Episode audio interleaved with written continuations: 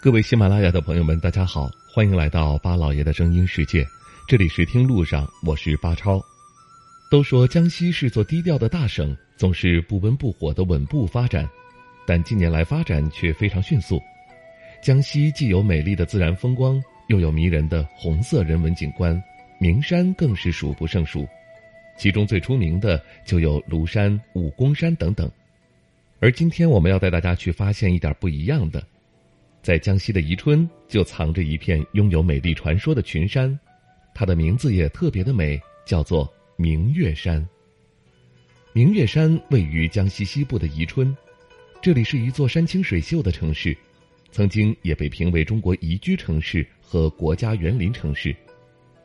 从下火车的那一刻，你就能够感受到这座城市的自然灵气，而宜春最令大家所熟知的。就是它的温泉和嫦娥奔月的传说。传说明月山是嫦娥奔月的地方，所以给这座山峰取名为明月山。连宜春的机场也被称为明月山机场。虽然明月山不如庐山名气那么响亮，但它也拥有五项国字号桂冠：国家级风景名胜区、国家五 A 级旅游景区、国家森林公园、国家地质公园。国家自然遗产，是宜春名副其实的旅游名片。如今爬山都成了一种仪式感，那明月山非常适合和朋友们一起来一场周末远游。你可以选择徒步爬山，也可以选择直接坐缆车上山，都有不一样的体验。坐缆车到山顶不过二十分钟，而爬到山顶半天都不止。所以说，如果你时间有限、体力又不够的话，建议您可以坐缆车上山，再徒步下山，或者呢是徒步上山，缆车下山，因为在上山过程中还有一处云谷飞瀑值得一看。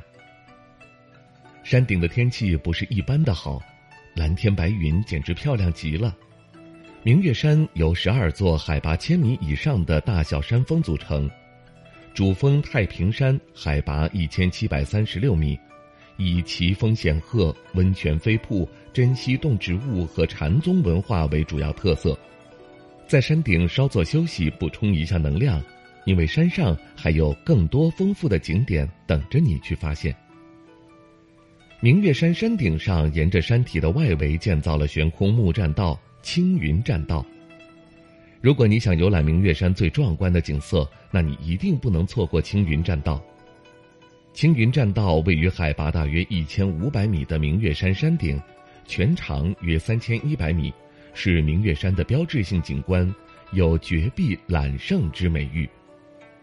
窄窄的过道，一边是山峰，一边就是悬崖峭壁，对于胆子小的人来说，真的就是惊险万分。但对于爬惯了山的人来说，就是欣赏山林美景、徒步健身的好机会。走过青云栈道之后，映入眼帘的就是一大片月亮湖，这是一片人工湖，据说是当年下了一场大雨后，积攒的雨水久久没有退去，就顺势把这里改建成了湖泊，取名月亮湖，在湖边还修了清水栈道。走在木栈道上，可以让人近距离的去欣赏湖景。月亮湖的海拔有一千五百三十米。关于这个湖的由来，原来啊是这里本来有一处平地，四面环山，只有北面有一垭口。鉴于其地形地貌，也为了更好的利用明月山旅游区有限的水资源，特地在这个垭口处修建了一个拦水坝，就建成了这一景观湖——月亮湖。在明月山的山腰处，还有一座巨大的瀑布——云谷飞瀑，这里有着江南第一瀑的美誉，更被列为宜春八景之一。完整的云谷飞瀑一共有五连瀑，非常壮观，人在下面显得非常的渺小。云谷飞瀑山势回环，形成了明月山一带壮丽的风光。悬崖之上，一股急流轰然而出，像一条白龙从青翠的峰峦间挣脱。激流飞泻到两边的峭壁上，雾化成缕缕云烟，直泻崖底。这应该是在江西能够见到的最壮观的瀑布了。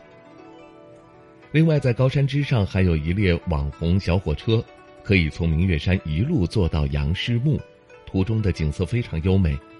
蓝天白云之下是苍翠的群山，丝毫感受不到其实自己是在山巅之上。明月山的小火车也会让我们想到斯里兰卡的海边小火车，老旧的绿皮火车经过焕然一新的改造，摇身一变成了网红小火车。只是与前者的海岸风光不同，这里能够感受到的是壮阔的山川风光。不得不说，如今旧物得到重新改造，仿佛有了新的生命力。网红小火车也成为了明月山的一处必打卡的拍摄点。好不容易爬到山顶的您，怎么也要来坐一回吧。作为江西的众多名山之一，这里已经受到了越来越多游客的欢迎。如果说庐山太火，武功山太虐，那么明月山对于不同人群来说刚刚好。既可以在山脚下泡一个舒服的温泉，又可以走走明月山的青云栈道锻炼身体，目之所及皆是美景。不知道您去过江西宜春的明月山吗？您觉得明月山最吸引你的是哪一点呢？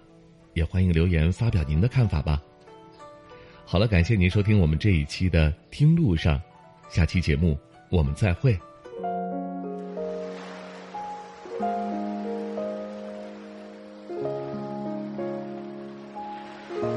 人之所以爱旅行，不是为抵达目的地，而是为享受旅途中的种种乐趣。